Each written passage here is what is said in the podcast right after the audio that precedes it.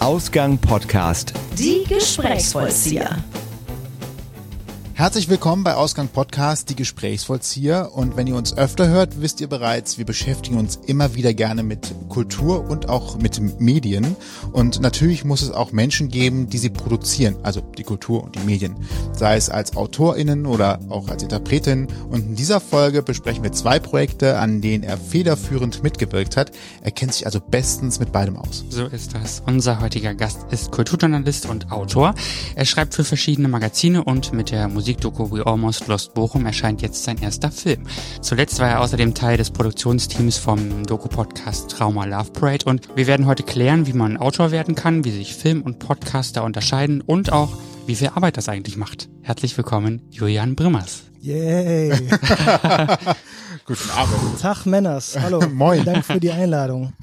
Sehr gerne, schön, dass du da bist. Ja, ich freue mich, danke. Wenn du morgens aufstehst, und äh, sagen wir mal, es ist ein typischer Autorentag, also das heißt, es muss getextet werden.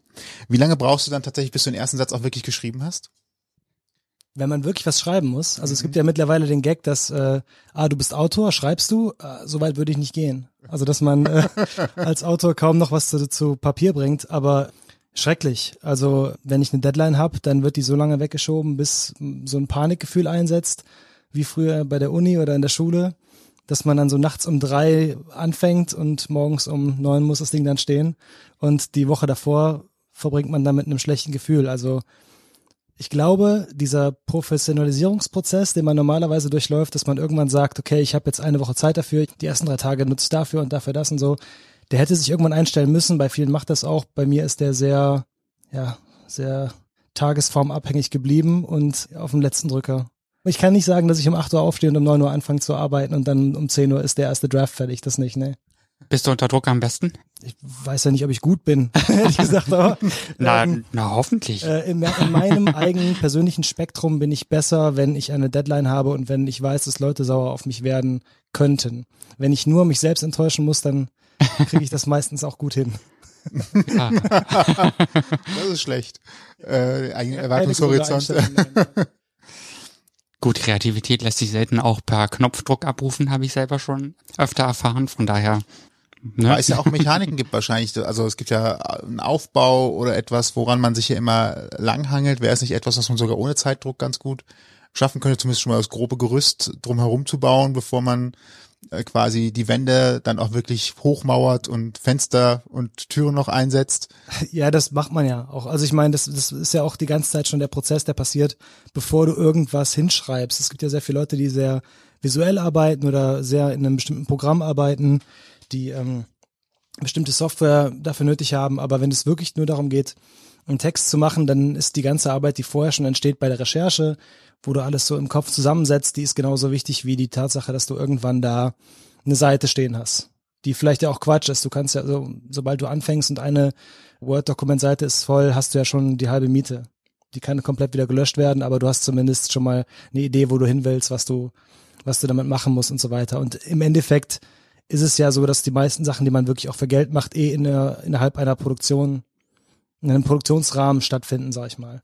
Und da ist es dann ja eh so, dass du nicht jetzt nur frei wie bei einem Roman oder so arbeitest, sondern du arbeitest auf irgendein Ziel zusammen hin und musst jetzt gerade diesen Baustein bis dann und dann liefern. Und das ist auf jeden Fall leichter als komplett nur sich selbst organisiert was zu machen, denke ich. Gibt es dann auch tatsächlich so diese Momente, wo du dann auf einmal, das kenne ich zumindest von mir, äh, so einen Schreibfluss hast? Also es gibt diese Tage, da zieht sich das und dann hast du bis zum Mittag drei Zeilen geschafft. Und dann gibt's aber auch so Tage, da hat man sich eigentlich gar nichts vorgenommen. Und auf einmal hat man, keine Ahnung, was realistisch ist, aber zehn Seiten bis zum Mittag geschrieben.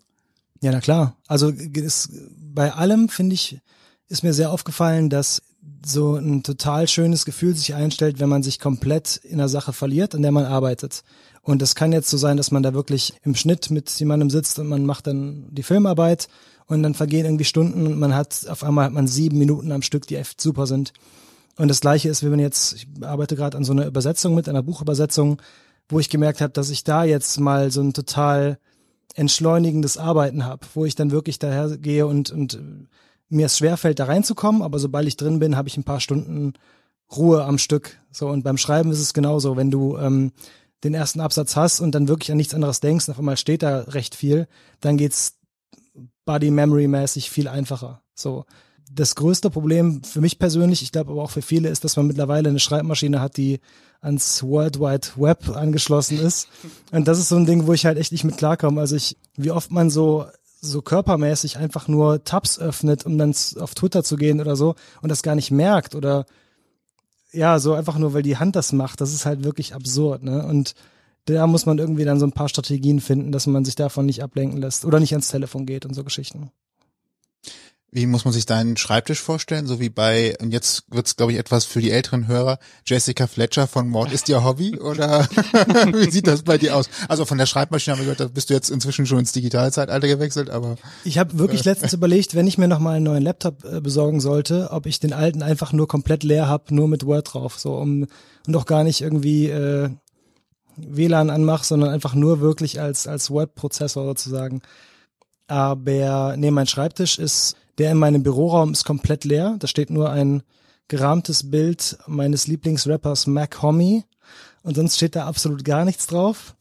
Und mein Schreibtisch zu Hause, in dem Zimmer, das jetzt sowieso bald umfunktioniert werden muss, aus familiären Gründen, da ist alles komplett Kraut und Rüben und da fällt es mir auch unheimlich schwer, drauf irgendwas zu machen, weil da sehr viele sehr belastende Dokumente, also für mich persönlich belastende Dokumente herumliegen, die meine Aufmerksamkeit bedürfen.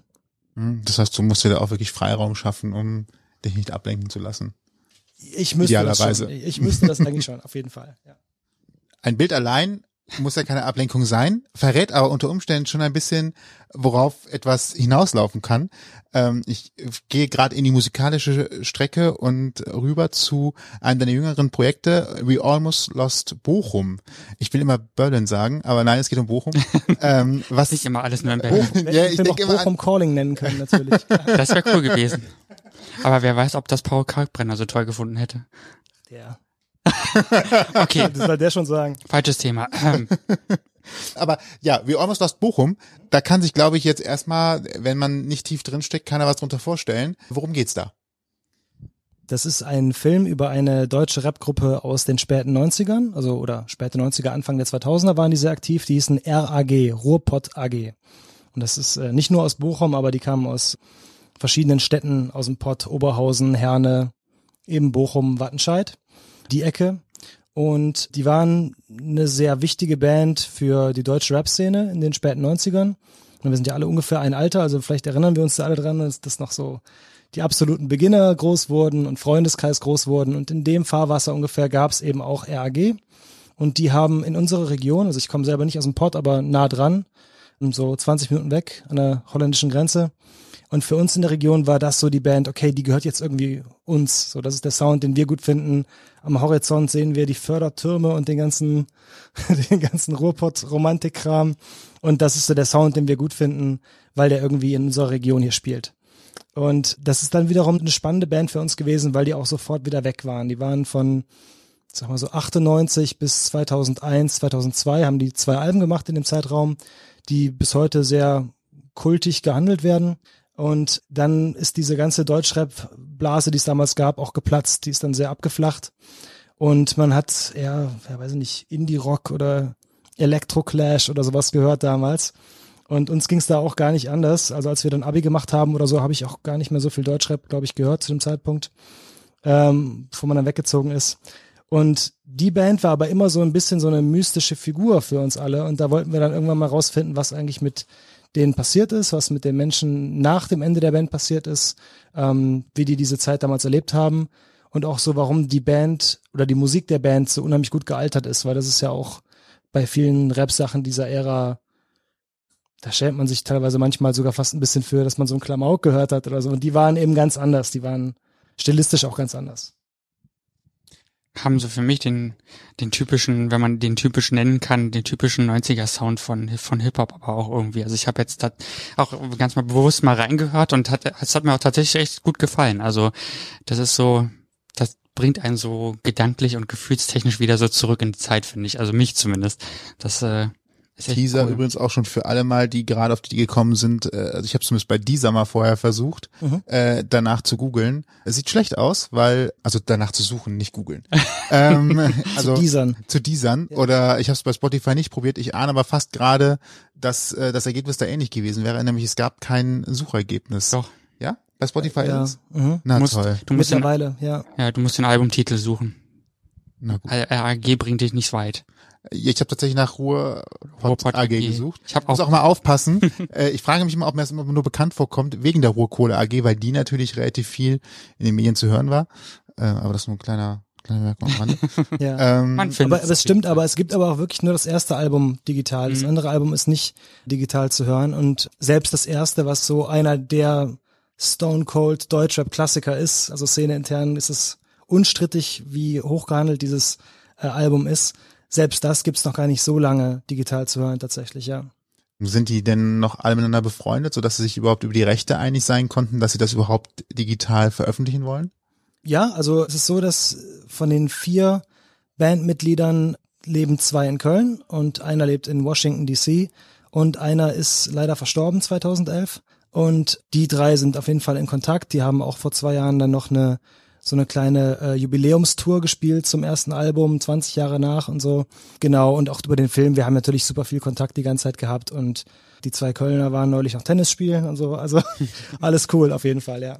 Dann ist für, für mich einfach schlicht und ergreifend die Frage, wie bist du auf die Idee gekommen, über den Film zu machen? War es einfach wirklich der Auslöser, sie gab's, vergessen und gedacht, die muss ich jetzt nochmal aus der, aus der Erinnerung nach vorne holen und ihnen Aufmerksamkeit schenken? Also da gibt's so zwei Wege, die dahin geführt haben. Also einmal das generelle journalistische Interesse an der Band. Ich habe gar nicht so viel über deutschen Hip-Hop geschrieben als Musikjournalist. Also ich, ich arbeite ja als Musikjournalist in verschiedenen Medien seit vielen, vielen Jahren, aber habe auch für die Juice oder für so Szenemagazine gar nicht viel über deutschen Rap geschrieben. Eher über englischen ähm, oder also britischen oder amerikanischen ähm, fand die aber immer gut. Also die haben mich damals sehr begeistert und fand die auch immer noch cool, als die dann nicht mehr gab, weil die auch so ihr Erbe halt nie kaputt gemacht haben. Ne? Die waren ja nicht mehr da. So, die hatten halt dieses diese Legacy und äh, auf die konnte man zurückblicken und die war für mich immer sehr spannend. Und hab dann mal über das Label von denen damals, es gab diese Plattenfirma in Aachen, die heißt äh, Putter Needle Tudor Records, so ein richtiger 90er Rap-Name irgendwie. Und über die habe ich mal einen Artikel geschrieben und ähm, so ein größeres Interview gemacht. Und das ist so ein legendäres äh, Label, was auch im Film viel Raum hat, ähm, weil das eben zu der Zeit groß wurde, als deutscher Hip-Hop explodiert ist. Und das war wirklich so eine Sache, die hat dann jemand aus seinem Studentenzimmer raus, hat er dann auf einmal richtig zigtausende Platten verschicken müssen, so, aber er wusste gar nicht, wie ihm geschieht. Und da waren die drauf, da waren auch äh, so Leute wie Cool Savage, der immer noch ein großer Name ist, drauf. Und ähm, darüber habe ich dann mal einen Artikel geschrieben und auf einmal kamen überall her Anfragen so. Äh, dann hat irgendwie Cool Savage mich ausfindig gemacht, weil er auch noch dazu seine Sache erzählen wollte. Und dann kam der noch und der, ja, ich würde da auch noch mal was zu, zu sagen. So. Das ist schon mittlerweile fünf Jahre her, dieser Artikel. Und da habe ich gemerkt, okay, irgendwie ist diese ganze Ära ja noch gar nicht auserzählt. Selbst nicht mal unter den Protagonisten, die haben da nie mehr drüber geredet. Aber ich glaube auch, weil es da viel Zwist gab und so in der Zeit, aber eben auch, weil es alles noch knapp vor der kompletten Digitalisierung passiert ist. Also du kannst diese Stories nicht alle im Internet nachlesen. Und da war so der Gedanke, eigentlich müsste man doch dann das mal als Aufhänger anhand dieser Band, die damals alle so abgefeiert haben, machen, wo man auch noch so persönliche Geschichten dabei hat. Und das habe ich dann meinem Kumpel Ben erzählt, dass ich dir überlege, mal was drüber zu, zu machen so. Und der ist wiederum vom Beruf Cutter und ist mit mir zusammen, wir sind zusammen zur Schule gegangen und wohnt auch in Köln, 100 Meter von mir und äh, hat damals halt auch super viel diese Band gehört. Und der meinte dann, ey, ich würde ja auch immer ganz gerne mal einen Film machen. Machen wir doch mal so einen kleinen Beitrag, machen wir mal so zehn Minuten über die oder keine Ahnung, anstatt dass ich darüber was schreibe. Und daraus ist dann irgendwie über Jahre der Selbstausbeutung ein Kinofilm geworden, worüber wir halt, also das haben wir nie auch nur in Betracht gezogen, dass das dann mal irgendwann in einem Kino läuft. Für uns war das so eine Sache, okay, das wird immer größer, auf einmal kriegen wir hier eine Förderung und so, vielleicht machen wir es ja zu Ende, vielleicht stellen wir es ins Internet und die Fans freuen sich und auf einmal, ja, ist jetzt auf der großen Leinwand der schon mehrfach gelaufen. Das ist halt, das hört nicht auf, komplett surreal zu sein für uns, ja. Was denkst du, ist da in diesem ganzen Thema, in dem, an dem Genre, was macht das so legendär? Du meinst die Band innerhalb dieser dieses Genres, ja? Genau, also was was haben RAG anders gemacht als andere? Oder mhm. als, als, als heute ist ja sowieso nochmal ein ganz anderes Thema, ne? Ja, aber ich meine, ich, ich bin ja kein Kulturpessimist. Es gibt ja heute noch genauso gute Musik wie früher. Es gibt halt nur viel, viel, viel mehr. Man muss halt ein bisschen mehr aussieben. Aber also die waren stilistisch sehr anders. Die waren sehr verkopft, sehr lyrisch. Äh, so eine gewisse Melancholie war da immer mit drin. Äh, die Beats waren sehr, sehr gut, weil der, der Produzent von denen damals schon unheimlich, mein schlimmes Englisch Anglizismuswort mit reinzubringen, sehr advanced, weil er halt irgendwie ja Platten hatte, die keiner hatte und und auch schon ein bisschen älter war und einfach mehr Ahnung hatte, wie man das macht. Und es waren musikalisch sehr interessant und hatte so eine so eine gewisse Underground-Musikströmung aus den USA eigentlich perfekt gechannelt in den, in den deutschen Hip-Hop.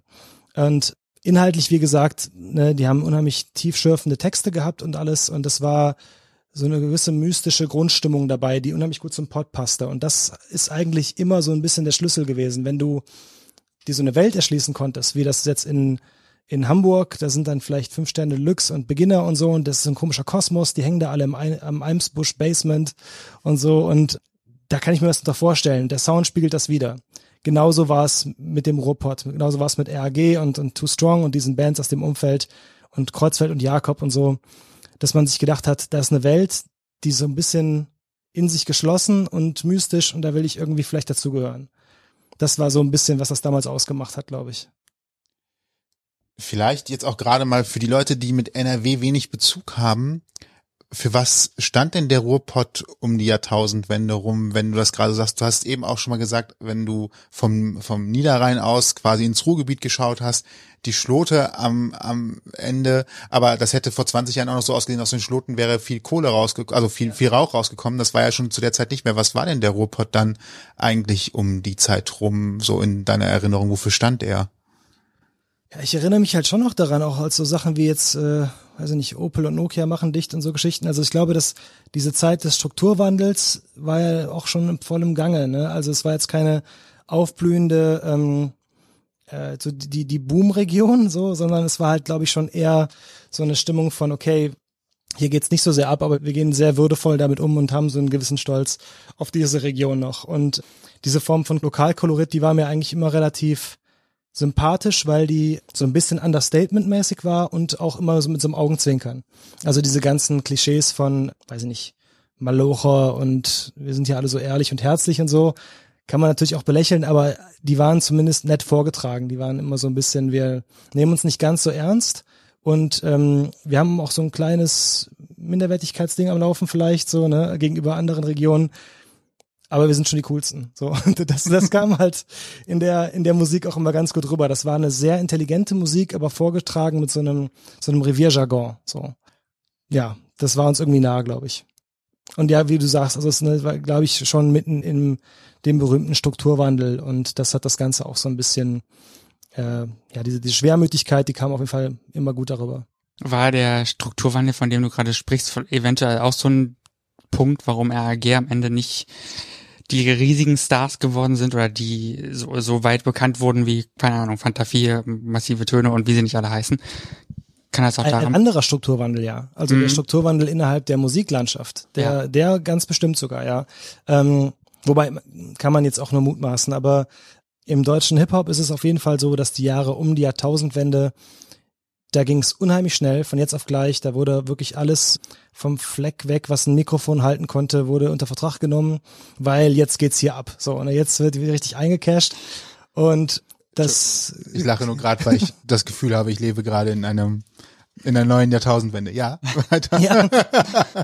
Aber genau, dann ist es halt so relativ schnell, wie es hochgegangen ist, dann auch wieder bergab gegangen und ähm, unheimlich viele Bands in der Zeit die inhaltlich sehr gut waren, aber die haben dann eben nicht dieses Berufsmusikertum weiterführen können, obwohl die halt mal einen großen Vorschuss bekommen haben. Oder gleichzeitig muss man auch sagen, dass die Stars, die da rausgekommen sind, die gibt's auch nur, weil es da auf einmal diese großen Labels gab, die großen Plattenfirmen, die alle was davon abhalten wollten. Also ohne die gäb's Jan Delay und Sammy Deluxe und Max Serre in der Form heute nicht, weil die damals zu Profimusikern auch geworden sind dadurch. Ne? Und dann gibt's eben Bands wie RG, wo auch gar nicht jetzt, meiner Meinung nach, gar nicht das ja, für die Art von Musik gar nicht das Potenzial da ist, dass die jetzt auf jedem Stadtfest spielen. So. Das ist einfach nicht so und das ist aber auch voll okay. Nur gab es dann, glaube ich, Missverständnisse innerhalb dieser Industrie, die noch nicht genau wusste, was können wir eigentlich wie fördern und was fördert man vielleicht lieber organisch von sich aus und was muss auch gar nicht jetzt den nächsten Sprung sofort machen, sondern vielleicht erst in, in ein paar Jahren.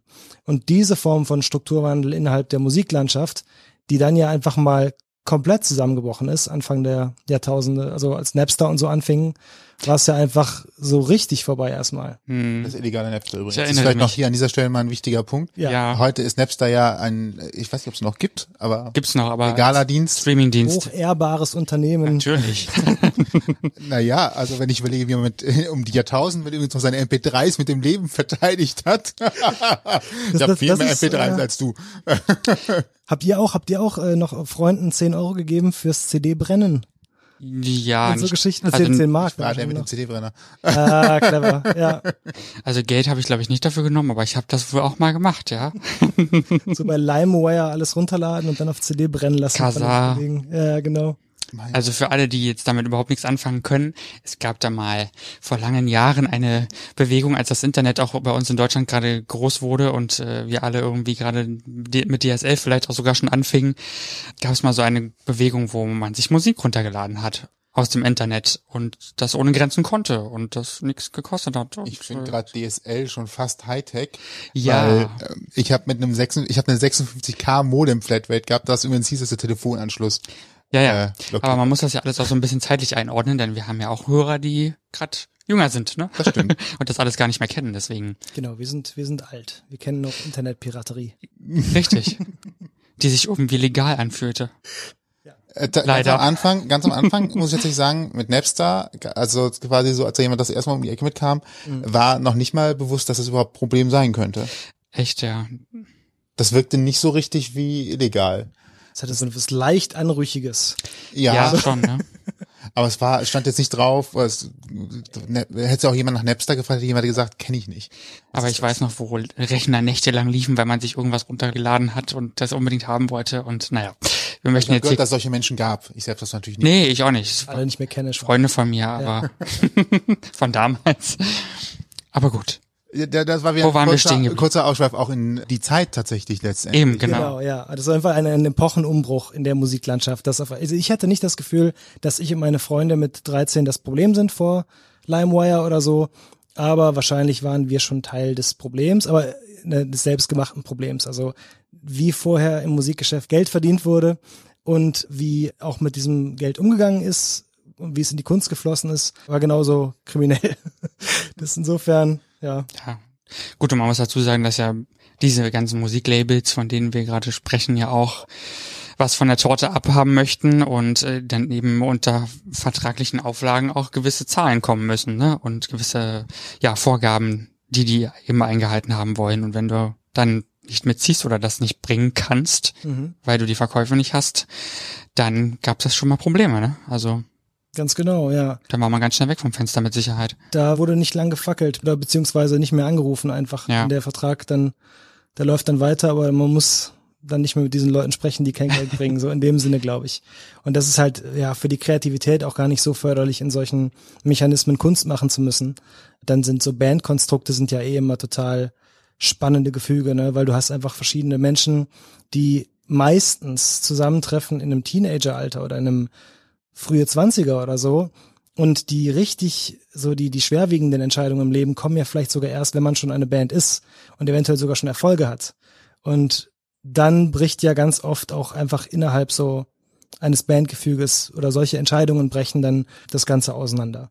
Und das finde ich eigentlich immer interessant. Da gibt's ja super viele Dokus auch, die in die Richtung arbeiten. Also, weiß ich nicht, ist zum Beispiel eine Band äh, wie, es gibt diese, diesen Film Anvil über eine, äh, diese Metal-Band, die irgendwie Metallica und alle beeinflusst hat und bis heute noch tourt, aber nie den Sprung geschafft hat ins in den Mainstream sozusagen oder einfach nur auch nur in den Metal Olymp so.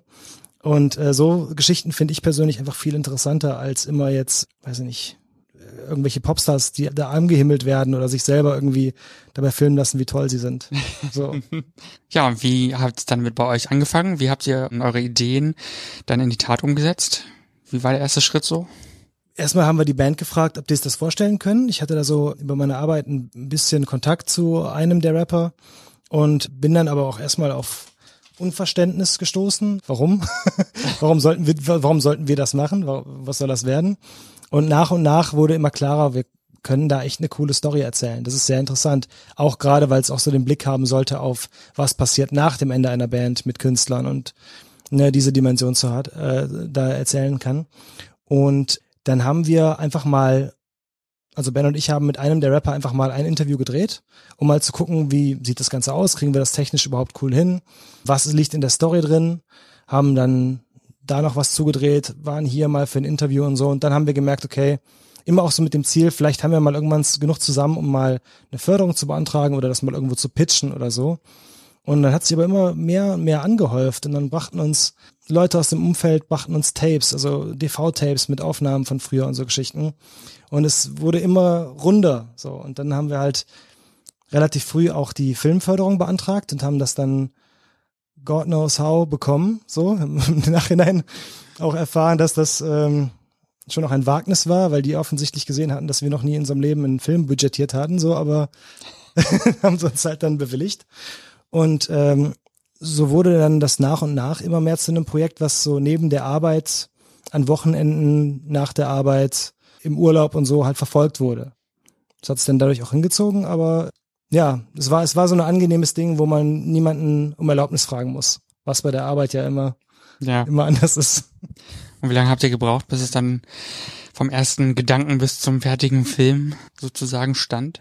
Ich denke so, so vier Jahre ungefähr. Wow, also okay. ja, ähm, aber wir haben auch locker mal zwischen dem ersten Interview und dem zweiten lagen, glaube ich, dann acht, neun Monate oder so. Mhm. Also ähm, richtig effektiv gearbeitet haben wir so zwei, anderthalb Jahre, würde ich sagen.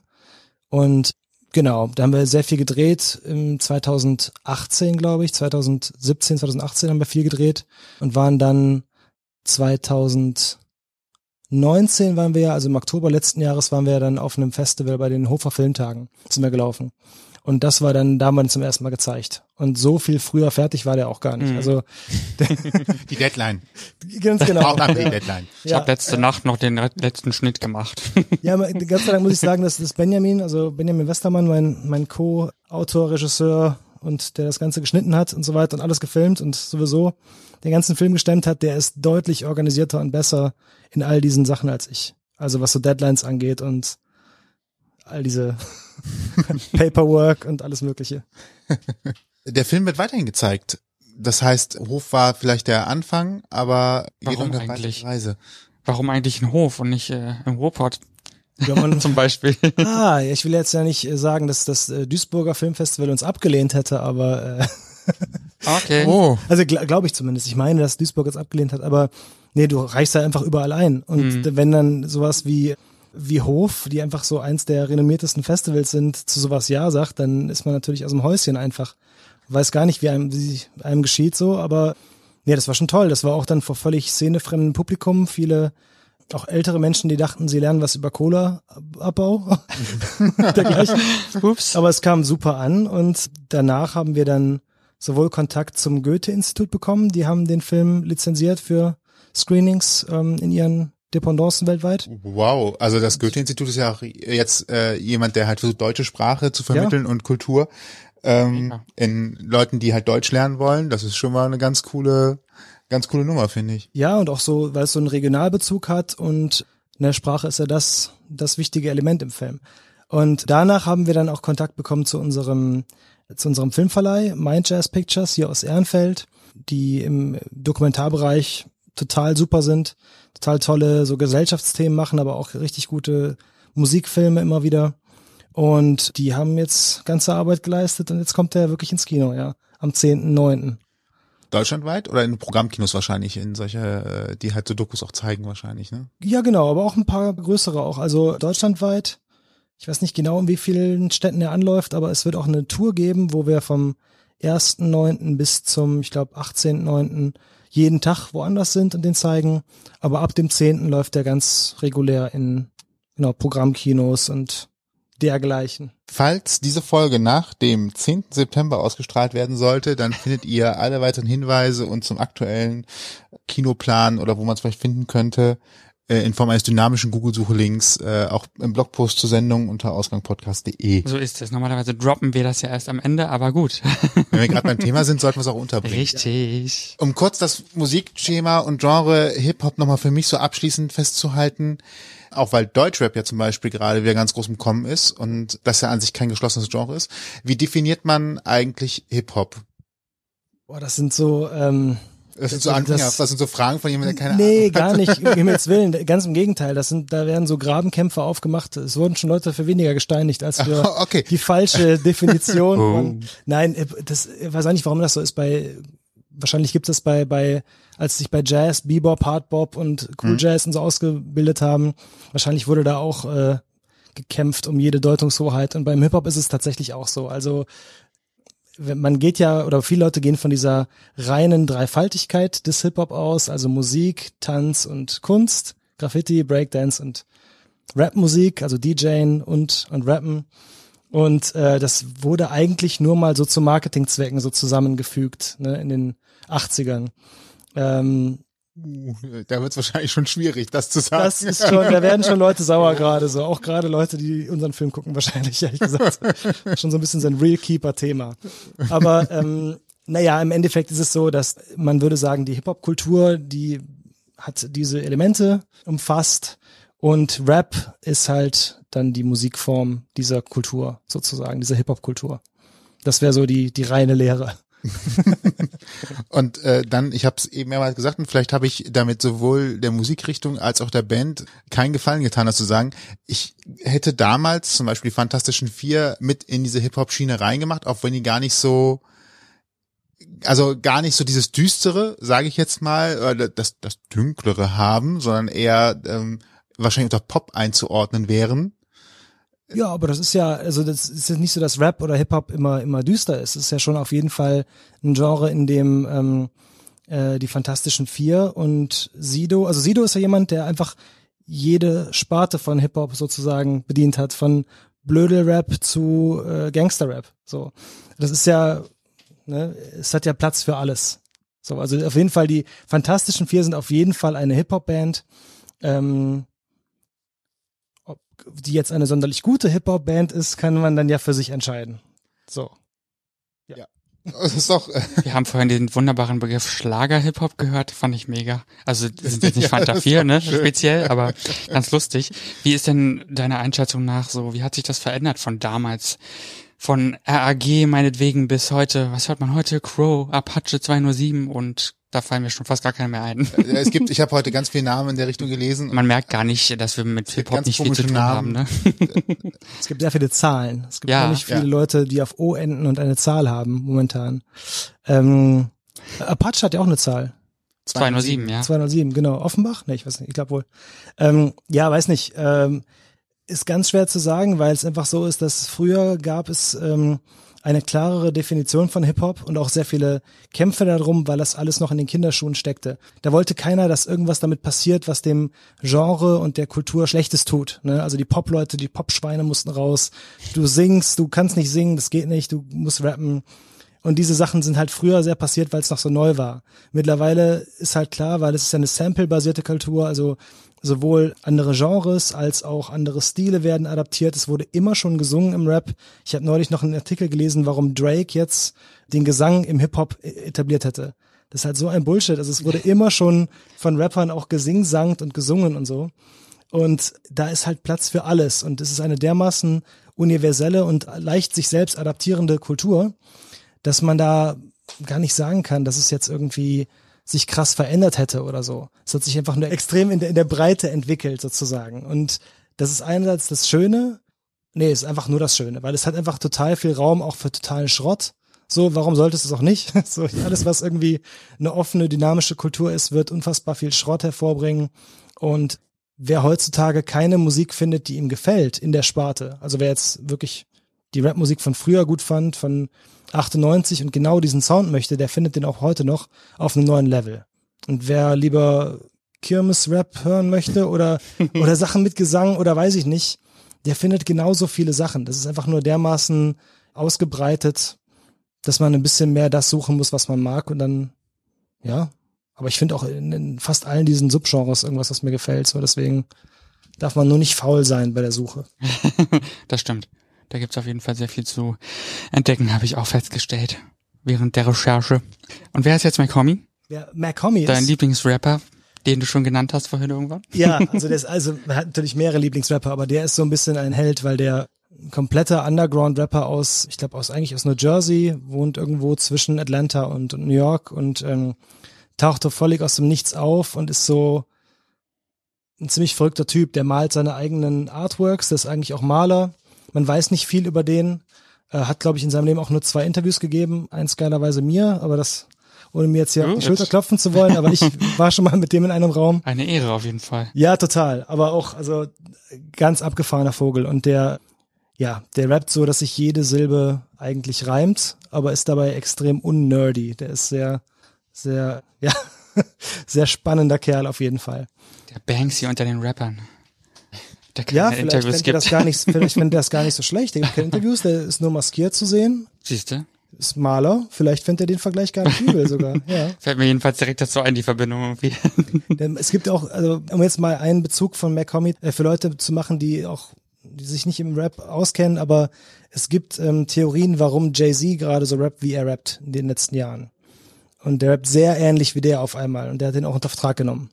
Es kann durchaus sein, dass der Jay-Z und McCommy viel Zeit im Studio zusammen verbringen und Textblätter zusammenschreiben. Das ist so die Theorie gerade. Okay, interessant.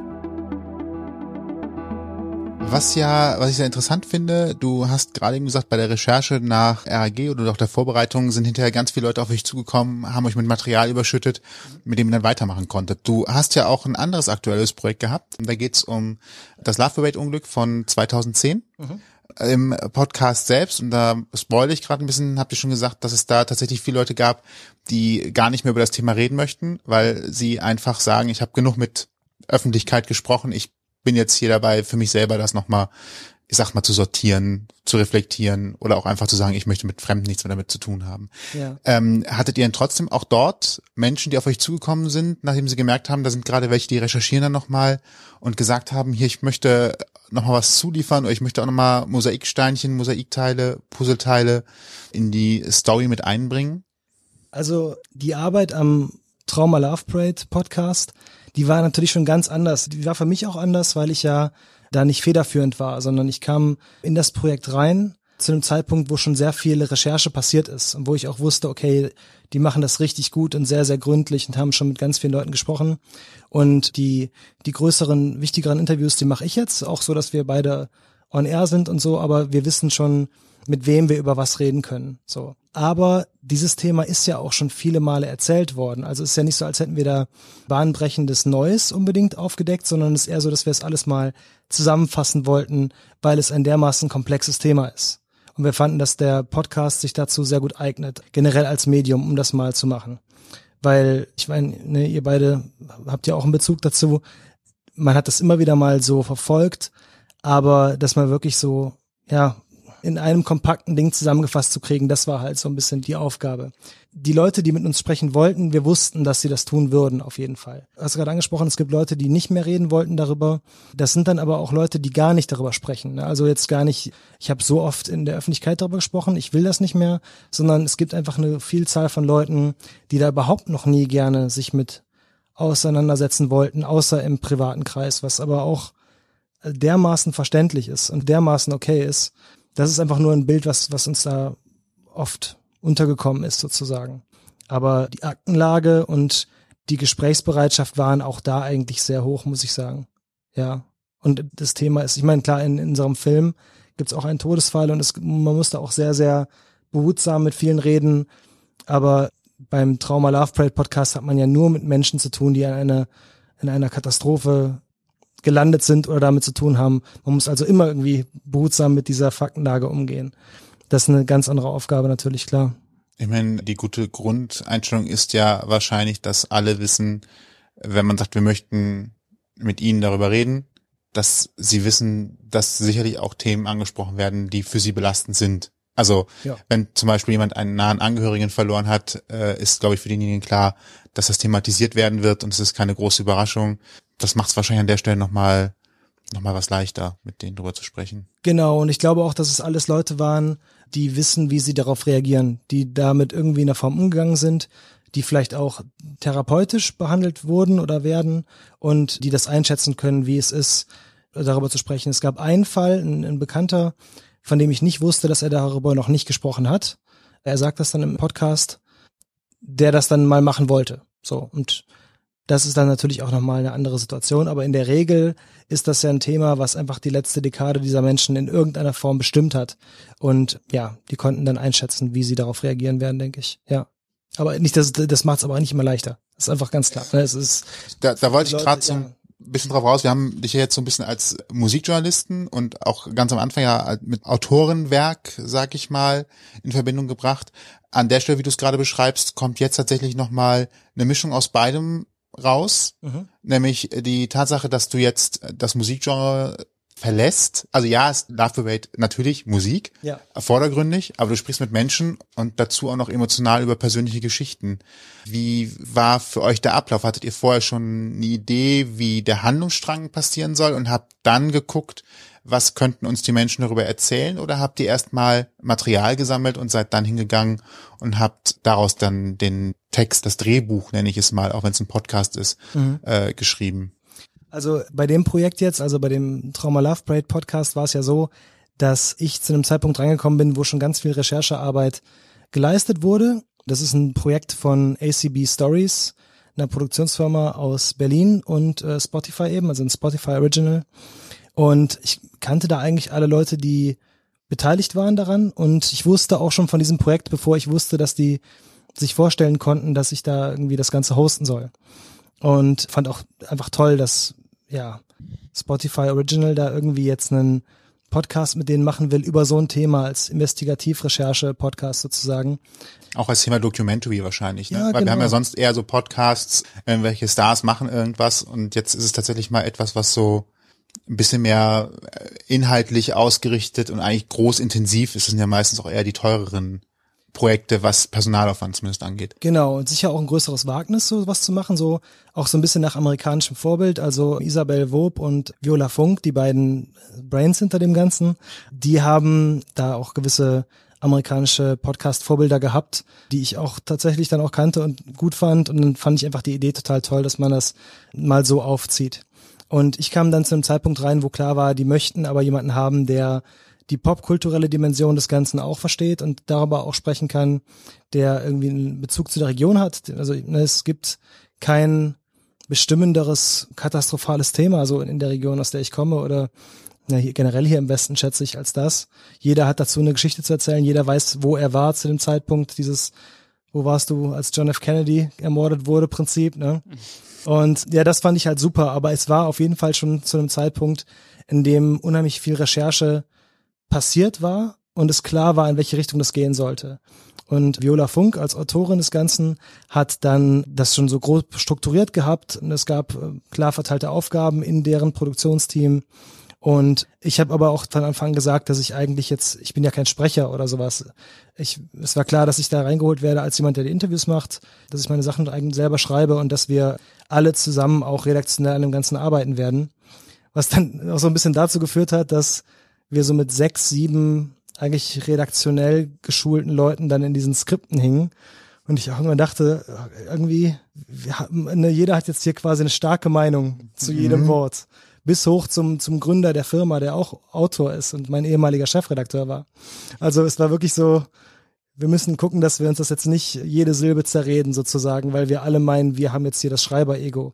Und das war sehr interessant. Man überschätzt ja man, also ich will die Autorentätigkeit gar nicht äh, kaputt reden, aber man hängt sich beim Schreiben manchmal in einem Wort auf und muss halt hinterher feststellen, das hat sich halt äh, komplett versendet. Schwierig wird es halt natürlich nur bei Worten, die eine sehr starke bildliche Kraft haben, die dann hinterher zu führen kann, dass man den nachfolgenden Satz schon nicht mehr mitbekommt, weil man noch über die Bedeutung des einen Worts und des Bildes, was es erzeugt hat, nachdenkt. Ja, und gerade sicherlich auch bei dem Thema, was ja jetzt auch sehr behutsam angegangen werden muss und äh, gerade, wo gerade Worte ja sehr, sehr krasse Effekte erzielen können, theoretisch. Ne? Also ich spoilere es mal kurz, ihr nehmt ja gerade auch das Wort Massenpanik, mhm. was ja dann dadurch entstanden ist in den Medien am Anfang, nehmt ihr ja auch nochmal auf und äh, klärt das so ein bisschen auf, wie es entsteht und warum das eigentlich falsch ist. Ne? Ich will jetzt eigentlich nicht den ganzen Podcast erzählen, aber ja. das gerade so mal so als Begriff. Ne? Und da merkt man ja ganz klar, mh, hm, diese Worte haben sich irgendwie etabliert, aber ob die wirklich richtig sind, ähm, ist klar, muss man dann eben auch mal in Frage stellen. Ne? Ja, vor allen Dingen, wenn es ist sogar eindeutig gesagt, dass sie falsch sind. Ja. Also das ist, äh,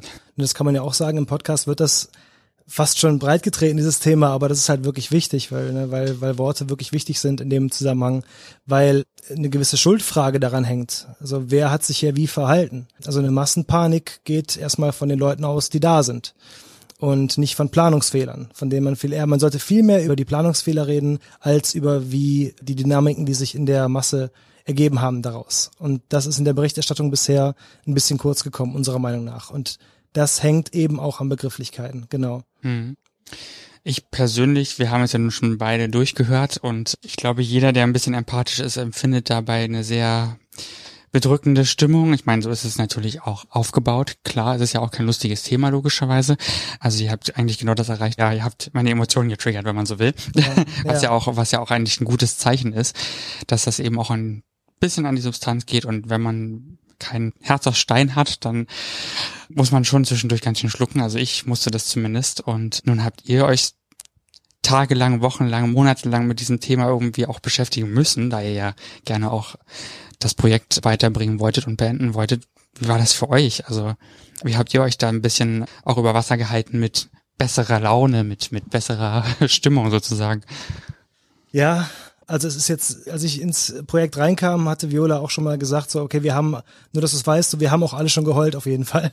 Das, das war auf jeden Fall, glaube ich, sehr intensiv für alle Beteiligten. Auch die, ich hatte auch so Interviewtage, wo ich dann wirklich erst mit jemandem spreche, der, der, die ihren Sohn verloren hat und danach mit einer Journalistin, die äh, auf der Rampe selber gewesen ist und die dann erzählt, wie das bis heute ihr Leben beeinflusst und so weiter. Das sind dann echt so Tage, die kannst du natürlich wegwerfen am Ende, weil du echt merkst, okay, das geht halt null spurlos an einem vorbei, sich mit Leuten ständig über ihre dunkelsten Momente zu unterhalten. Oder auch über, also nicht, nicht mal bei den direkt Betroffenen, aber vielleicht, wo ich dann mich mit dem, dem Traumaforscher, also mit, mit dem Experten für ähm, ja, psychologische Traumafälle unterhalten habe. Selbst da wird einem ja manchmal auch erst so richtig die Dimension klar, was es für Menschen bedeutet. Und das bleibt alles nicht unbedingt spurlos in einem auf jeden Fall, aber natürlich ist es eingebettet in den normalen Alltag. Wenn man das dann jetzt wirklich am Stück sieben Folgen hört, dann ist das vielleicht noch mal krasser, als man es selber erlebt hat.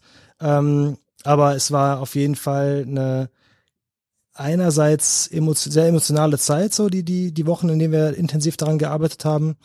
Und gleichzeitig war es aber auch so eine total schöne Aufgabe, weil dieser Vertrauensvorschuss, der von Leuten kommt, die mit dir über sowas reden, unheimlich hoch ist. Und dann versucht man eher dem, dem Thema gerecht zu werden. So. Und dann versucht das irgendwie so aufzuarbeiten, dass alle Aspekte beleuchtet werden, die wichtig sind, um das 360 darzustellen, mhm. sozusagen. Gibt's was, was du für dich mitgenommen hast aus der, aus dem, aus dem Ganzen, was du jetzt recherchiert hast? Also, du hast gerade den Traumaforscher angesprochen. Ich kann mich daran erinnern, dass der zum Beispiel auch sagt, ihr habt äh, das Videomaterial gesehen und er konnte halt sagen, da noch relativ entspannte Stimmung und da um diese Zeit merkt man schon, dass die ersten unruhig werden, weil sie merken, da ist eine kritische Situation, sie fühlen sich nicht mehr wohl.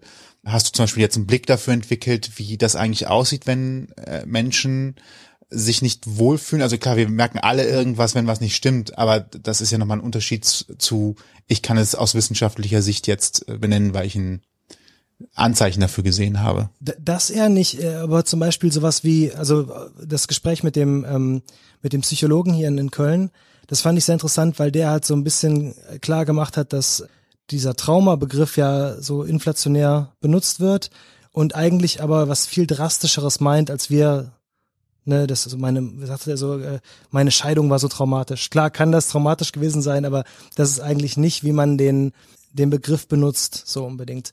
Und dass aber diese Langzeitfolgen von wirklich traumatischen Erlebnissen sich auch ähnlich anfühlen, wie wenn man mitten in einem Burnout steckt, auch zehn Jahre noch danach zum Beispiel. Dass das äh, sehr lange mit sich rumgeschleppt wird, dass man das sehr leicht verdrängen kann. Mm, das fand ich unheimlich interessant und dass es sich äh, in verschiedenen Lebenslagen ähnlich äußern kann. Dass es nicht so ist, dass man völlig hinüber ist und gar nicht mehr funktioniert, sondern einfach, dass man verschiedene Mechanismen entwickelt über die Jahre, aber irgendwas steckt drin und dann entwickelt man und verhärtet man eben Verhaltensmuster und die sich aber auch anderen problematischen Verhaltensmustern ähneln können. Und das fand ich sehr interessant, weil man ja, man, man äh, gleicht ja sich selber immer ab und andere Menschen, die man kennt, mit, mit solchen Überlegungen. Und wenn man da eh schon leicht hypochondrisch veranlagt ist, dann,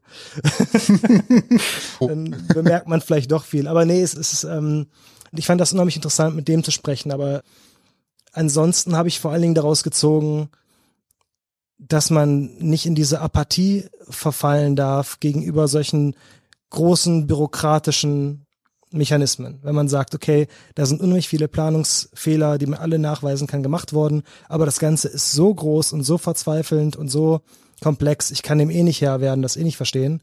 Das ist halt das Problem. Das ist, wo man, wo man sich ohnmächtig fühlt, wo man denkt, man könnte nichts ändern und in dem Fall kann man ja durchaus Schlüsse darauf ziehen, wie man es besser machen kann, was man in Zukunft vermeiden kann. Und das ist ja viel wichtiger als, also das ist ja der wichtigste Schritt zu sagen, wie kriegen wir denn hin, dass das nie wieder passiert, solche solche Katastrophen, die wirklich von Menschenhand gemacht sind im Endeffekt. Und was hat dazu geführt? Welche Motivationen? Wie kann man die hinterfragen, wenn man verschiedene ja, Events plant und so weiter? Aus welchen Gründen mache ich Kultur? Wirkt sich heute ja auch noch aus. Also ich glaube. Aber ich hallo, glaube, ja, mehr denn je, ne? Ja, also wenn ich wenn ich überlege, wie, wie viel ich nach äh, der Love Parade gesehen habe in Richtung äh, hier sind größere Exit-Schilder, Fluchtwege müssen deutlicher sein, es muss mehr Fluchtwege geben, äh, es darf eine bestimmte Anzahl von Menschen in einem bestimmten Bereich geben. Da hat sich tatsächlich sehr, sehr viel getan und äh, wenn man überlegt, dass wahrscheinlich auch nur eine bisschen bessere Planung in Duisburg äh, das alles hätte verhindern können, äh, unter Umständen wir auch gar nicht so viele Auflagen heute hätten, kann man vielleicht im Nachhinein sogar sagen, es hat zumindest was bei der Planung jetzt bewegt. Ja. Und sowas will ja auch kein Mensch. Das sagen wir auch ganz klar im Podcast. Niemand wollte, dass so etwas passiert und auch aus welchen Motiven da Veranstaltungen gemacht werden, ist dann ja auch vielleicht, man denkt erstmal egal, aber auch da muss man halt manchmal drüber nachdenken. Wenn es wirklich nur Kommerzdenken und Stadtmarketing dahinter ist und es eigentlich der kulturelle Mehrwert so auf Platz 10 kommt, beeinflusst das die Entscheidungen, die wir treffen, vielleicht auch negativ. Und ja, weiß nicht, vielleicht kann man sich, wenn, wenn sofern alle Leute, die Großevents planen, sich ein bisschen darüber im Klaren sind, dass sie da vor allen Dingen eine kulturelle Veranstaltung, die einen nicht kommerziellen Zweck vielleicht sogar haben sollte, in allererster Linie. Das wäre vielleicht nicht schlecht. Du hast schon mehrmals gesagt, dass du ganz in der Nähe von, von Duisburg wohnst, also wohntest. Auch hoffe ich, du noch wohnst. Im weitesten Umkreis. Ja, jetzt halt in Köln, das ist ja auch nicht so weit. Ist nicht Eine so weit. andere ja. Nähe, ne? Ist eine, aber ist immer noch nah genug. Also das, äh, Hamburg, Berlin ist weiter. Ja. Wo warst du an dem Tag? Es hätte ja dein Tag sein können zum Partyfeiern in Duisburg. Ja, auf jeden Fall habe ich schon in Köln gewohnt. Ich bin groß geworden am Niederrhein, so 20 Minuten von Duisburg. Und das war auch so die erste Stadt, wo wir immer feiern gegangen sind. Also ins Hundertmeister und so, dann da sind wir mal hingefahren. Aber eigentlich sobald der irgendwer von uns ein Auto hatte und fahren durfte, irgendwie mit 18 und wir waren 16 oder so, sind wir halt damals nach Duisburg gefahren.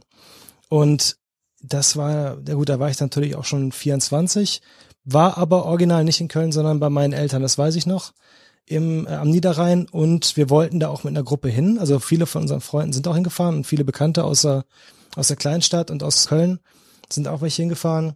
Ich weiß auch gar nicht mehr genau, warum ich nicht hingefahren bin. Es war so die grobe Überlegung, dass wir da eigentlich alle hin wollten, einfach um das mal zu sehen, weil das so absurd war. Warum ist so eine, warum ist die Love Parade in Duisburg so? Die war ja schon im Jahr davor nicht, aber davor die zwei Jahre war sie ja schon ähm, im Pott und so ein bisschen komisch war das alles. So, wa- was soll das hier? Und ich weiß jetzt gar nicht, wie das bei meinen Freunden, die da hingefahren äh, sind, war, ob die jetzt gedacht haben, okay, das wird jetzt der obercoole Rave so. Aber das hätten wir, glaube ich, jetzt, ich hätte das nicht erwartet, sondern es war eher so, dass man da so als Schaulustiger, glaube ich, hinfährt. Und das war, glaube ich, auch bei super vielen Leuten so, ne, dass man so den Event-Charakter da mal mitnehmen wollte. Ich meine, du hast ja eben schon erzählt, du warst ja mal bei einer originalen. Ja, Berliner Berlin Love Parade. tatsächlich, ja. Gott, wie alt war ich da? Ich glaube 14. Ich, das war eigentlich hochgradig äh, nicht erlaubt, aber ja, ich war da. Da, da. Das war das war schon cool damals. Ich erinnere kaum noch was, ehrlich gesagt, aber Ja. das war schon ein mega krasses Event, weil es, na, wir alle kennen jetzt irgendwie alle, die mit dem Thema ein bisschen betraut sind, wissen, das war irgendwann riesig groß und, und vielleicht waren es jetzt nicht die Millionen, von denen mal gesprochen wurde, aber es war sehr, sehr groß. Ne, und ja auch irgendwann relativ umstritten in Berlin selber und so. Und ähm, das war schon aber ein tolles Gefühl, da einfach bei zu sein. Da gab es ja auch keine, keine schlechte Stimmung, keine, ne, so, das war halt eine friedliche Party. Es war ja dann irgendwann keine Demonstration mehr in dem Sinne, sondern Ja. es war ja eigentlich so gesehen eine große Techno-Party und es war aber toll, weil da kamen alle Leute aus der ganzen Welt ja hin und alle waren äh, unter einem großen Schirm, einem Thema zusammen und es fühlte sich sehr, sehr gut an. Und Mhm. war ja auch ein großer Erfolg lange Zeit, ne? Ja, und es war auch so, so eine, wirklich so eine Weltmarke. Also ich Genau. weiß, dass es ähm, immer, wenn die stattfand, war das so in meiner Jugend auch das bestimmte Thema auf Ja. Viva und also nicht Bravo TV und so. Und dann auf einmal wurde dann Ja. irgendwie darüber diskutiert, dass sie den Tierpark voll pinkeln und so. Das war dann so, das ging dann aus der, Tiergarten. äh, sorry, den, den, den Tiergarten, Ja. den Tiergarten voll pinkeln und äh, dass das dann irgendwie aus dieser popkulturellen Ecke auch dann so ein gesamtgesellschaftliches Thema geworden ist und Ja. so. Ja, das war einfach so eine, eine riesige, also es hat mich auf jeden Fall als Kind auch immer schon beeindruckt, diese Bilder zu sehen. Und ich hätte mir auch gewünscht, also auch nachher, als es dann viel Klubben war, sowas mal miterlebt zu haben. Nur hätte das halt keiner erwartet, dass das irgendwie transferierbar ist in den Pod und Ja. ne, zehn Jahre später und hast du nicht gesehen. Ja, ich denke mir, dass einfach auch derjenige, der das dann quasi übernommen hat, das könnt ihr euch im Podcast auf jeden Fall anhören, wird ja auch thematisiert, dass der einfach auf dieser großen Kommerzwelle reiten wollte. Das wird ja relativ klar, glaube ich auch, ne? Ähm, Da hatte ne? keiner jemals äh, Wir müssen jetzt äh, drüber, ja. nicht den ganzen Podcast nacherzählen, sonst den sollen ja noch Leute hören, aber so war es ja im Endeffekt. Und ähm, worauf ich aber eigentlich hinaus wollte, du warst ja dann im Rahmen der Recherche auch vor Ort in Duisburg nochmal und äh, düstere Stimmung. Man merkt dir auch an, dass es dir sehr nahe gegangen ist, als du da gestanden hast. Und hast du dich jemals gefragt, als du dann da irgendwie standest, was wäre, wenn ich jetzt hier doch hingefahren wäre damals?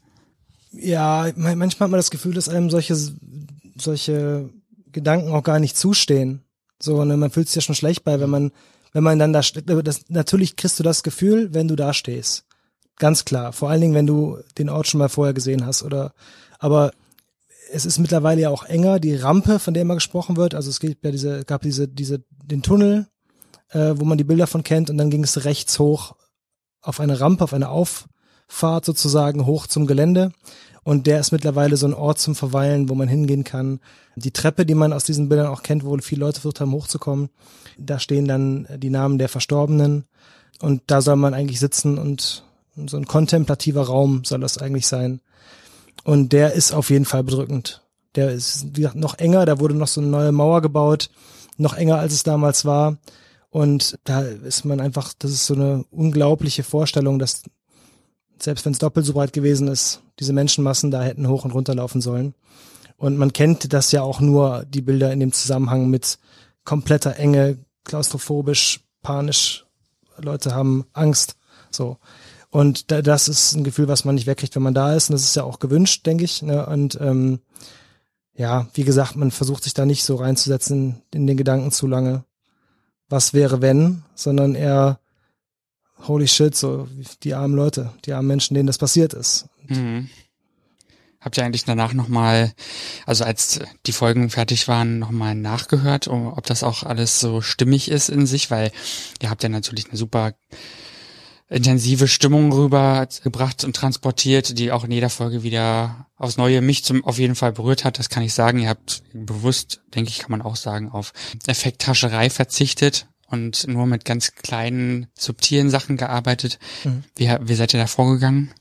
Da haben wir es auf jeden Fall versucht. Also natürlich äh, kann man nie genau sagen, wie das auf Menschen wirkt. Und ich verstehe auch voll, wenn das für Leute zu emotional oder zu hart ist, ne? also ähm, von, von der Thematik und der Aufmachung her. Ähm, wir haben tatsächlich versucht, das ja, stimmungsmäßig und atmosphärisch zu machen, aber auf keinen Fall. Es gibt dann manchmal Reportagen, wo dann wirklich so eine Geige angemacht wird, wenn es halt um tote Menschen geht oder dergleichen. Das, das haben, wollten wir uns eigentlich wirklich von fernhalten. Es ist auf jeden Fall auch so schon harter Tobak, das kann man ja anders sagen, weil Ja. wie willst du es anders machen? Ne? So komplett nüchtern, ohne jede Musik oder ohne alles, ist es auch nicht zielführend oder so unproduziert. wir haben uns auf jeden Fall das Ganze natürlich so in, in Review-Runden mehrfach angehört. Es war auch echt knapp, also zeitlich war es auf jeden Fall sehr stramm getaktet, die ganze also Geschichte. deinem Geschmack letztendlich. ja, also es ist ja auch null mein Geschmack. Das ist ja ein selbstverschuldetes Problem so in meinem Leben. äh, da kann ich aber nicht für tatsächlich. Ich habe, glaube ich, mit dem Zeitplan hatte ich nichts zu tun. Ich habe den Zeitplan nur versucht nicht zu, zu sabotieren, dadurch, dass ich Fehler mache, sozusagen. Es war einfach generell was, was eine sehr stramm getaktete Produktion und die, die ist aber wirklich auch toll verlaufen. Also ich, ich habe den größten Respekt vor, vor was Viola und, und Easy und ACB Stories da generell geleistet haben.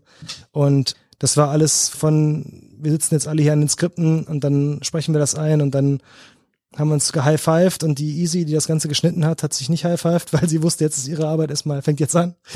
so, jetzt hat sie all das Material, hat dann da ganz, ganz toll das alles zusammen gemacht, zusammengeschnippelt. Und äh, klar gab es dann noch so ein paar Review-Runden, aber ja, das ist dann das Endmaterial, mit dem man dann arbeiten muss und irgendwann ist auch mal, muss auch mal gut sein. So, ne? Da habe ich aber auch viel einfach wirklich darauf vertraut, dass das die Produktion einfach dann macht, um auch so, so ein bisschen selber Abstand dazu zu kriegen, ja. Also ich fand eigentlich das krasseste Emotionale für mich einfach von der Atmosphäre her waren die Pausen, wo einfach nach einem gesprochenen Satz einfach mal mehrere Sekunden lang wirklich nichts zu hören ist, wo du das einfach mal nachwirken lassen kannst. So, das fand ich eigentlich so das krasseste. Also diese Wirkung davon, für mich zumindest, war da so. Du als Radiomensch kennst das ja auch, dass so Dead Air ist ja eigentlich die Hölle, die man aushalten muss. Die äh, gibt's beim Radio tatsächlich, also so beim klassischen Rundfunk eigentlich nicht. Und das Einzige, wo es natürlich gibt, sind die typischen DJ-Fallen in, in Titeln. Mhm. Ja, aber das hat an der Stelle tatsächlich, äh, das muss ich dazu sagen, wir hören sowas ja, oder wir haben diesen Podcast tatsächlich auch über die Boxen hier gehört, die über WLAN laufen. Und da gibt's manchmal auch so Aussetzer. Und da gab es aber diesen Moment, liegt das jetzt am Podcast oder hat hier gerade die Technik uns wieder einen Streich gespielt? Mhm. Ähm, also ja. es hat immerhin dafür auch gesorgt, dass es auffällt. Ist ja auch nicht ganz unwichtig, um die volle Aufmerksamkeit nochmal noch mal herzuholen. Finde ich als strukturelles Mittel im Podcast auch interessant. Also wirklich ein interessantes Mittel, um irgendwie nochmal kurz die Aufmerksamkeit umzulenken. Ja. Wir äh, machen noch ganz kurz was Spekulatives. Mhm. Und zwar die einfache Frage, glaubst du, dass es nochmal eine ähnliche Veranstaltung als Nachfolger der Love Parade geben könnte? Es wird ja, glaube ich, sogar dran gearbeitet. Also ich glaube, dass, dass Dr. Motte, der, der Gründer der Love Parade, an etwas vom Konzept her ganz Ähnlichem in Berlin arbeitet. Da muss man natürlich gucken, wie die Umsetzung ist und ob das alles Sinn macht und ob das dann irgendwie den Spirit von damals nochmal aufleben lässt. Ich hoffe ganz stark, also auch jetzt gerade so zu Corona-Zeiten, wir waren alle nicht mehr Klubben. Ich hoffe ganz stark, dass es so eine extrem unbeschwerte äh, Feier in der Straße oder in Clubs sehr, sehr bald wieder geben wird. Und ich glaube auch, dass diese, diese Idee des Straßenumzugs, die vor allem hedonistisch und, und verrückt ist, ne? ich weiß ja nicht, wie der Kölner Karneval jetzt gehandelt werden wird in den, in den kommenden Monaten. Das wissen sie auch selber noch nicht. Aber, aber Stand heute den äh, 19. August. Ja. Ja. Also ohne jetzt irgendwie den, den, Karn, den Straßenkarneval mit der Love Parade gleichsetzen zu wollen. Aber die generelle Idee von aus purem Hedonismus und aus purer Spaß an der Freude gehen wir auf die Straße und tanzen zu der Musik, die uns am besten gefällt und denken mal ein, zwei Tage lang nicht nach. Das sollte ganz, ganz schnell wieder passieren. Ja, unter den richtigen Auflagen zum richtigen Zeitpunkt und mit der vernünftigen Planung so. Aber ja, diese Leichtigkeit würde ich mir natürlich wünschen, dass die bald wiederkommt. Ja, aber die wünschen sich alle gerade so ein bisschen wieder selbst die größten Misanthropen und äh, Der zu Hause. würde das, glaube ich, mal ganz gut tun, ja. So mehr, zu Hause bisschen mehr bleiben. Gelassenheit. Ja. Nun ist Autor sein das eine. Du warst nun auch Moderator des Podcasts sozusagen. Es war schon, als die Idee kam, ob ich sowas hosten möchte. Ähm, wie gesagt, es war mir wichtig, da diese Interviews selber zu machen und also auch redaktionell eingebunden zu sein, weil ich habe direkt gemeint, so ein Sprecher bin ich ja nicht. Das ist ja ein Missverständnis zu glauben, dass ich jetzt hergehe und da ja, der Sprecher eines, so wie so klassischerweise ein Schauspieler, der dann irgendwie da so ein Skript runter acted, Voice-Acting-mäßig. Dafür habe ich viel zu oft die Nase zu und sprech viel zu undeutlich und nuschel viel zu sehr. Auch so aber sehr gut geklappt. Ja, Als ja, ein danke. Endprodukt. Kann da jetzt nichts Schlechtes feststellen. Das, das ist cool, das hat mich auch gefreut. Nee, es lief auch gut. Also das war ähm, eine spannende Erfahrung. Wir haben da ja wirklich dann mit, mit vier Leuten hier in, in Köln äh, im Bear Cave Studio gesessen und haben das dann da runtergerockt in wenigen Tagen. Und es war eine coole Erfahrung eigentlich. Also Sprechrhythmus, also ich habe in meinem Leben schon Sachen moderiert, so ist nicht. Ich mache auch ab und zu Radio und aber das ist überhaupt nicht, wo ich mich irgendwie am wohlsten fühle oder so, gar nicht. Eigentlich immer eher dann so im Hintergrund von einer Produktion oder so. Ähm, fand's aber echt total interessant, weil du auch einfach ein anderes Schreiben hast. Ne? Also die Texte, die wir dann da hatten, die wir zusammen irgendwie entworfen hatten, die müssen anders sein, die verändern sich bei jedem Durchgang. Am Ende haben wir es dann wirklich so ein, so Prozess entwickelt, wo Viola quasi die Regie gemacht hat, die ganze Zeit, und wir aber wussten, dass was da steht, wird sich jetzt einfach beim vier, fünften Durchgang verändern und wir machen das jetzt. Und dann merken wir irgendwann, wann der sitzt. Und das war eigentlich eine sehr spannende, so, so coole Situation, das mal so zu machen, ja. Aber ja, ist nicht, nicht mein äh, natürliches Habitat, so auf keinen Fall. Ja, ich habe gehört, Schreiben fürs Sprechen ist nochmal was ganz anderes. Ich meine, wir kennen das ja auch so ein bisschen, ne? Diesbezüglich ist zum Beispiel ein Wort, das man vermeiden sollte, wenn man fürs Schreiben spricht, äh, fürs, Sch fürs Sprechen schreibt. Diesbezüglich? Ja. Was macht man stattdessen? Dahingehend? Nee. ja, kommt auf den Satz an, aber eigentlich flacher und viel umgänglicher und einfacher auch in der Regel. Mhm. Das würdest du nicht machen, weil ja. Oder sowas. Aber nicht diesbezüglich komme ich nochmal darauf zurück. Eher, ich komme nochmal darauf zurück. Du hast gerade eben gesagt, dass das wäre so eher. Ja, das, das ist voll, das, aber genau das. Also ich war auch auf jeden Fall in meinem Gedenken, glaube ich, viel zu schriftsprachlich. Wollte es aber, ich hätte es auch gerne, und ich fand es auch gut, wenn es so ein bisschen klar schriftsprachlich war, so, weil es ja auch eine, ein anderes Element ist. Da kommen Interviews, da kommen Gesprächsfetzen, dann ist es gar nicht schlecht, wenn das sich irgendwie ein klein bisschen abhebt. Aber zum Beispiel auch die Isabel, die sehr viel Radioproduzentenerfahrung hat, hat dann auch immer so, ja, das Wort raus, das Wort raus, mach mal so. Und das war dann immer richtig, tatsächlich. Interessanterweise, also es gibt zwei Geschichten, mit denen man so fehlerfreier Texte lesen kann, das ist so meine Erfahrung. Das eine ist tatsächlich, nimm mal diese ganzen komplizierten Wörter raus, die du sonst nicht sagen würdest. Mhm. Und die andere Regel ist, ähm, sprich bewusst langsamer. Mhm. dann hast du automatisch weniger Fehler. Und das klingt total doof. Und manchmal hat man auch das Gefühl, in dem Moment, wo man das tut, dass man viel zu langsam spricht und dass gerade alle merken, dass du langsamer sprichst als sonst. Das ist in der Regel gar nicht der Fall. Aber du selber bist viel bewusster in dem Text unterwegs und machst deswegen auch weniger Fehler. Ja. Das ist äh, eine ganz einfache Technik und funktioniert auch in der Regel. Ja, und auch so wie so ein Muskel, ne? Also, dass du einfach, äh, wenn du schon zwei Stunden im Skript bist, es wird dir deutlich leichter fallen, mhm. so als äh, morgens um neun. So, das ist schon interessant. Du bist als freier Autor tätig. Mhm.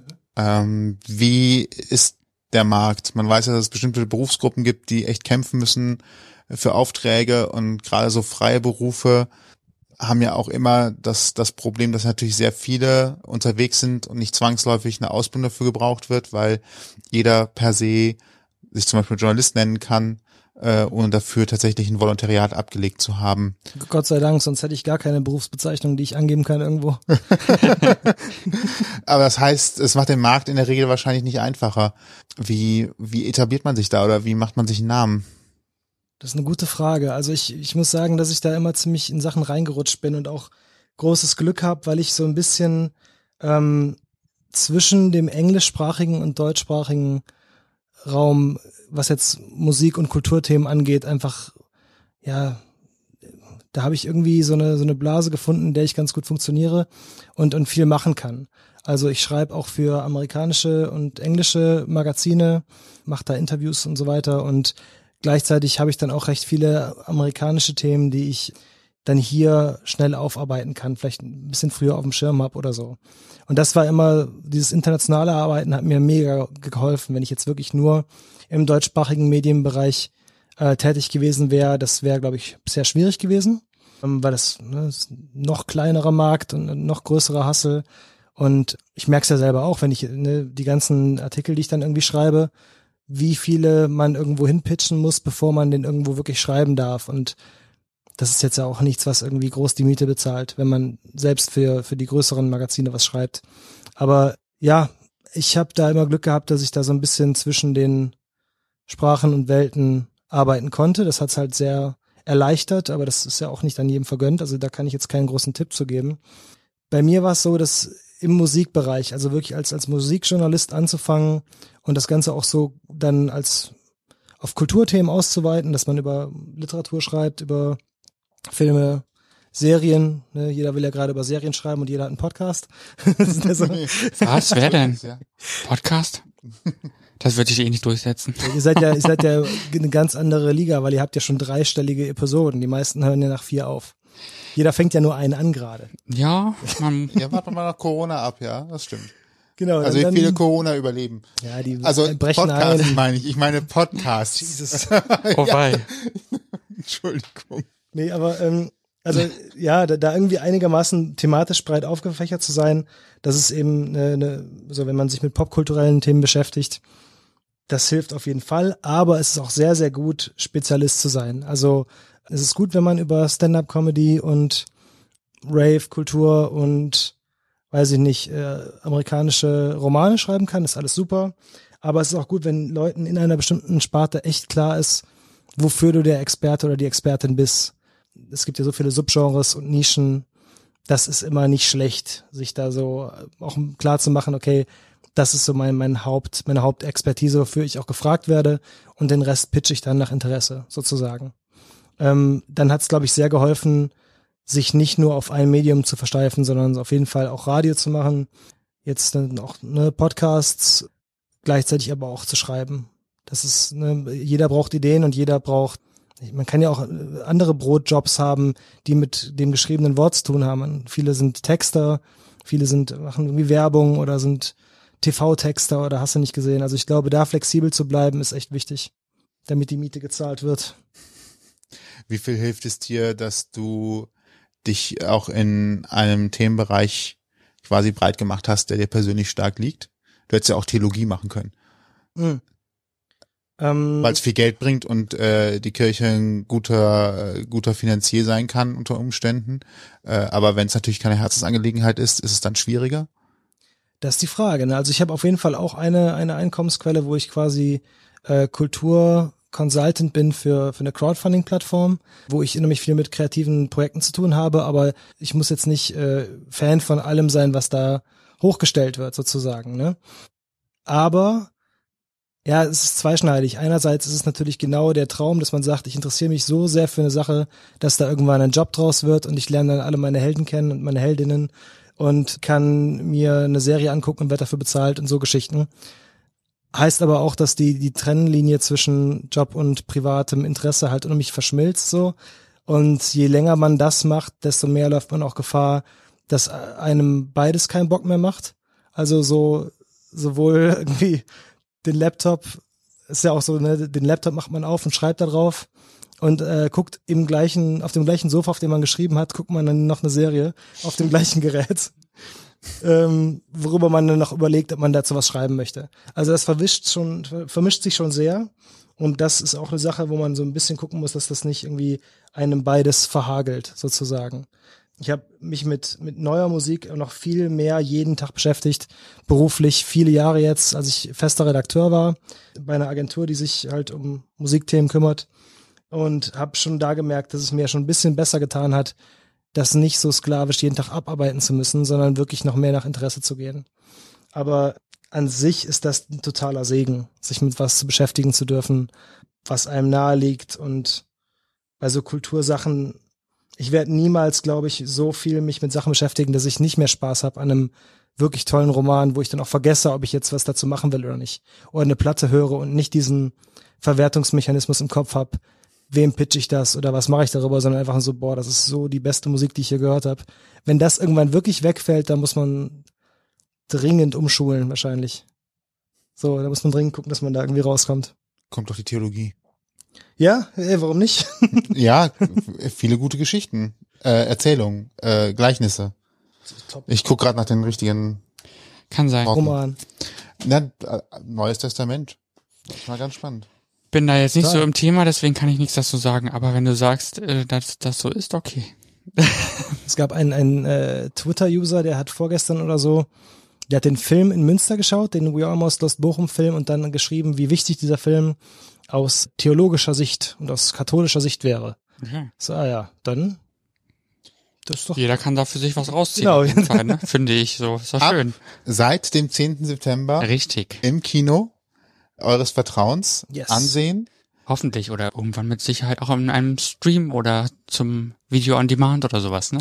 Richtig, genau. sobald der raus ist, verfolgt, verfolgen wir genau alles das. Also Kino, Video on Demand, DVD, Blu-ray, alles soll gemacht werden. Yeah. Wie kann man sich auf dem Laufenden halten über dich, deine Projekte und natürlich auch We Almost Lost Bochum? Also die aktuellen Projekte, ich meine, gut, den, den Spotify-Podcast findet man logischerweise bei Spotify. der wird da auch gut beworben, den findet man schon, wenn man sich dafür interessiert. Der heißt Trauma Love Parade. Und der Film heißt We Almost Lost Bochum. Den kann man sich ergoogeln. Es gibt eine Website, es gibt äh, bei Mind Jazz Pictures, unserem Verleih, gibt es eine sehr übersichtliche, schöne Seite. Man kann auch, wenn man möchte, kann man mir, oh, das ist so furchtbar, diese diese YouTuber-Ansage, follow, follow me on Instagram und so. TikTok, Ich, TikTok. ich heiße im Internet überall so, wie ich heiße, Julian Brimmers und ich schreibe auch zurück. Aber äh, Sogar sehr schnell, muss ich sagen. ja, aber ich mache da nichts. Ne? Also ich habe da nichts zu promoten, außer die Sachen, die ich mache und äh, ich bin ein sehr langweiliger Social Media Mensch, aber Kommt mir bekannt vor. come along. So. Muss ja Gerne. nicht jeder äh, da mega aktiv sein. Ja. Aber wer Brote sehen will, darf mir gerne auf Instagram folgen. Eben. Oh ja. Wer uns hören will, darf das auf ausgangpodcast.de tun oder auf diversen Streamingdiensten wie Spotify, da findet man uns natürlich auch. Wir werden alles in dem Blogpost verlinken, was wir gerade eh schon angesprochen haben. Also wer keinen Bock auf Googeln hat, geht eben auch auf die Homepage oder in den Blogpost oder in die Shownotes oder wo auch immer. Ja, nachdem wir so allumfänglich das festgestellt haben, Ja. bleibt eigentlich nichts anderes übrig, als vielen, vielen Dank zu sagen. Vielen Dank, dass du die Zeit genommen hast. Ja, das hat sehr viel Spaß gemacht. Ein schöner kleiner Exkurs in die AutorInnenwelt und in die Musikwelt auf jeden Fall. Ja, sehr viel Musik-Background. Ja, total. Also von daher, wow, krass. Und äh, begeistert tatsächlich für einen Film, der sich mit etwas auseinandersetzt, was ich vorher nur ganz grob kannte. Äh, von daher freue ich mich auf den Kinostart. Dito und hört euch mal Robot AG an. Ich finde das Album echt gut, das erste. Dankeschön. Ja, ey, voll, voll cool, dass ihr äh, mich hier eingeladen habt. Mich sehr gefreut. Ja, du hast ja auch direkt zugesagt. Also ich meine, cooler ging's ja gar nicht. eigentlich. Alles, was ich mit dem Fahrrad erreichen kann, wird sofort gemacht. Nee, Ja. sehr cool. Herzlichen Dank. Freut mich, dass Danke ihr da dir. Interesse hattet und auch den, den Podcast gehört habt und euch für den Film interessiert. Ja, der Podcast ist sehr toll und äh, kleine Warnung, wenn ihr nah am Wasser gebaut seid oder wenn euch solche Themen sehr emotional mitnehmen, überlegt es euch vielleicht lieber. Oder hört es in einer guten Phase. Genau. Nur so Gleiches- als kleine. Gleiches gilt leider auch für den Film, muss man dazu sagen, äh, für große Teile des Films. Aber Hast du da ein Fable, von dem du uns vielleicht noch kurz berichten möchtest? für traurige Geschichten Ja?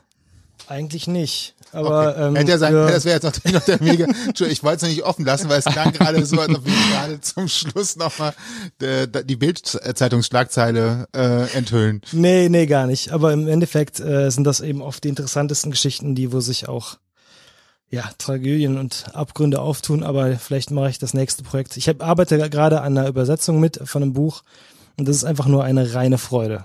Das ist halt sehr, sehr schön. Klingt super. Ja, Das ist schön. Dann, Vielleicht behal besprechen wir das auch nochmal an dieser Stelle. Wer weiß. dann behalten wir uns die Freude, sagen nochmal vielen Dank ja. und wünschen euch, wo immer ihr seid, gerade eine, eine schöne Zeit. Ja, bis dahin. Bis dahin. Danke. Tschüss. Ausgang Podcast Die Gesprächsvollzieher. Deine Interviewreihe mit Menschen, die spannende Geschichten erzählen. Mit deinen Gastgebern Sebastian und Toni. Kostenlos anhören auf www.ausgangpodcast.de. Folgt uns auf Instagram unter Ausgang Podcast.